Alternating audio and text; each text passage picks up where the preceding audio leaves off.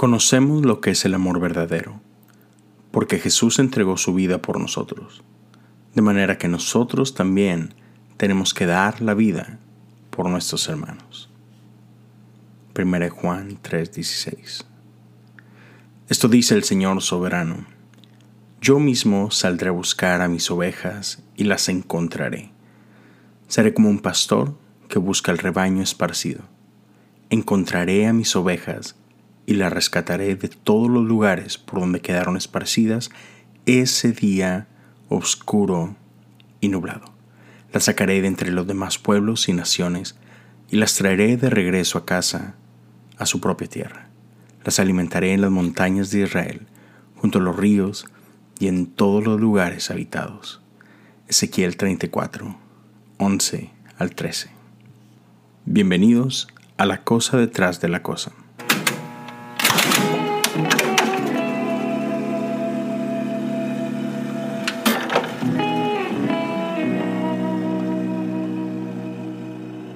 Sabes, a veces olvidamos lo diferente que es nuestro mundo del mundo antiguo. A veces pensamos que nuestro mundo y el mundo de Jesús eran iguales y la realidad es que son muy diferentes. Leemos pasajes como este donde Dios está hablando que Él es como un buen pastor que da la vida por sus ovejas y Jesús dijo lo mismo, y más adelante voy a leer esto que está en, Juan, pero Juan escribe en una de sus cartas lo que leí al principio, primera de Juan 3:16, en la que Jesús nos dice que conocemos lo que es el verdadero amor porque Jesús entregó su vida por nosotros. Y otra vez, vemos todo eso y pues nos parece muy normal. Sin embargo, en el mundo antiguo, en el tiempo de Jesús, ese no era el entendimiento que la gente tenía de los dioses. En la cultura de Jesús, en eh, la filosofía griega, los dioses romanos, los dioses eran muy diferentes. Los dioses no daban su vida por los humanos, al contrario, los dioses castigaban a los humanos, los dioses demandaban la vida de los humanos. Y incluso lo vemos en, eh, para nosotros los latinoamericanos, lo vemos en nuestras culturas indígenas, donde los hombres eran quienes ofrecían sacrificios a los dioses. E, en nuestro caso en Latinoamérica, los aztecas, los mexicas, este, lo que tú me digas, los mayas, ofrecían sacrificios humanos para satisfacer la ira de los dioses. Y en un sentido muy parecido, los, los dioses romanos, los dioses griegos, constantemente estaban abusando de los humanos. Pero nuestro Dios pone las cosas de cabeza y Jesús nos revela el corazón del Padre diciendo, no, yo doy mi vida por ustedes. Ven, eso, eso te tiene que volar la cabeza. Eso es, es algo completamente diferente y aún este concepto transformó la narrativa de las historias. Ahora vemos un montón de películas, vemos un montón de cómics, literatura como tal, que ahora usan este modelo de, del, que, del que se sacrifica, del héroe que da su vida por alguien más débil. Y todo esto lo, hemos tomado del ejemplo de la vida de Jesús. Pero otra vez, no nos equivoquemos, esto parecía locura para la gente en los tiempos de Jesús. Por eso era tan controversial, por eso había gente que lo amaba, pero también había gente que lo odiaba y que lo quería matar, porque todo lo que él decía iba en contra de lo que todo mundo aceptaba o consideraba aceptable. En Juan 10, 11 al 16, Jesús dice lo siguiente, Yo soy el buen pastor. El buen pastor da su vida en sacrificio por las ovejas. El que trabaja sueldo sale corriendo cuando ve que se acerca un lobo, abandona las ovejas porque no son suyas y él no es su pastor. Entonces el lobo ataca el rebaño y lo dispersa. El cuidador contratado sale corriendo porque trabaja solamente por dinero y en realidad no le importan las ovejas. Yo soy el buen pastor, conozco a mis ovejas y ellas me conocen a mí, como también mi Padre me conoce a mí y yo conozco al Padre.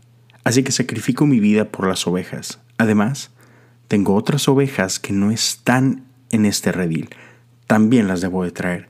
Ellas escucharán mi voz y habrá un solo rebaño con un solo pastor. Me encanta. Tienes que amar a Jesús y el corazón de Jesús y el mensaje de Jesús. Nos deja clarísimo que hay una diferencia muy grande entre Jesús, el Padre, y muchas otras voces que pretenden querer algo bueno para ti. Y es ahí donde nosotros tenemos que preguntarnos qué voces estamos escuchando, qué voces estamos permitiendo que influencien nuestras vidas. Porque solo el Padre quiere lo mejor para ti. Entonces, ¿dónde estás poniendo tu confianza? Estamos quizá confiando que, sobre todo en ese tiempo en el que vivimos, que un político venga a rescatarnos. Y estamos esperando que una figura pública transforme nuestra cultura, nuestra sociedad. Estamos buscando a un, a un motivador público, a, un pensador.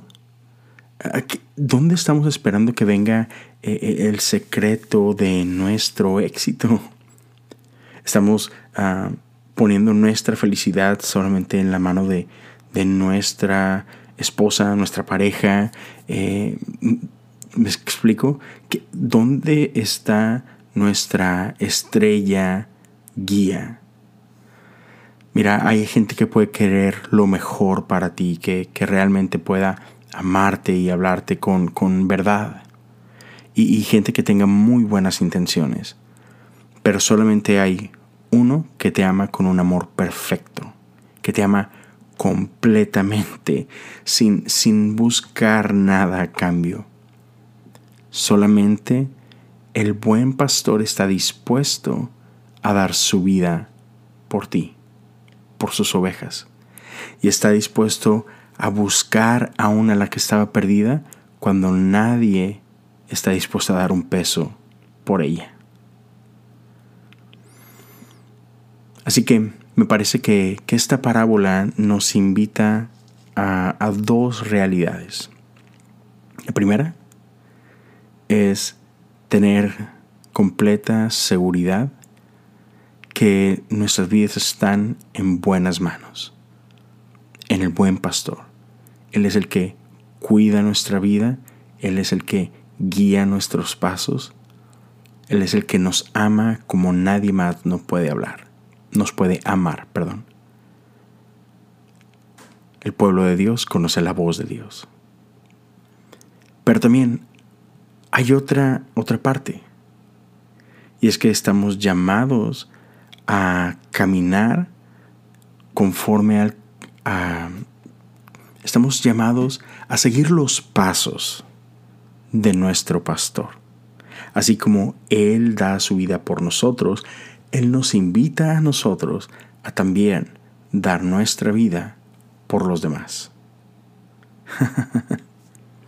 Así que, en este tiempo que vivimos, donde hay tanta división, donde eh, el mundo parece estar polarizado en bandos y, donde parece que todo mundo se está peleando con todo mundo, nosotros estamos llamados a amar a otros nosotros estamos llamados a, dar nuestra vida por los débiles. Nosotros estamos llamados a proteger al desprotegido, a entregar nuestras vidas por ellos. Y así como un día Jesús vino por nosotros, Él habló claro y nosotros pudimos escuchar esa voz, nosotros tenemos que poder ayudar a otros a escuchar esa misma voz. Nosotros no somos la voz, pero podemos ayudar a otros a, callar los ruidos en sus vidas y apuntarlos en la dirección correcta, apuntarlos al buen pastor, quien cambia todas las cosas. Mi oración es que, que nosotros podamos uh, encarnar el amor de buen pastor y podamos vivir como Él nos ha enseñado a vivir, con un amor real, no solo un amor teórico, pero un amor que mueve a la acción, que nosotros podamos seguir sus pasos. Dios te bendiga y te espero mañana.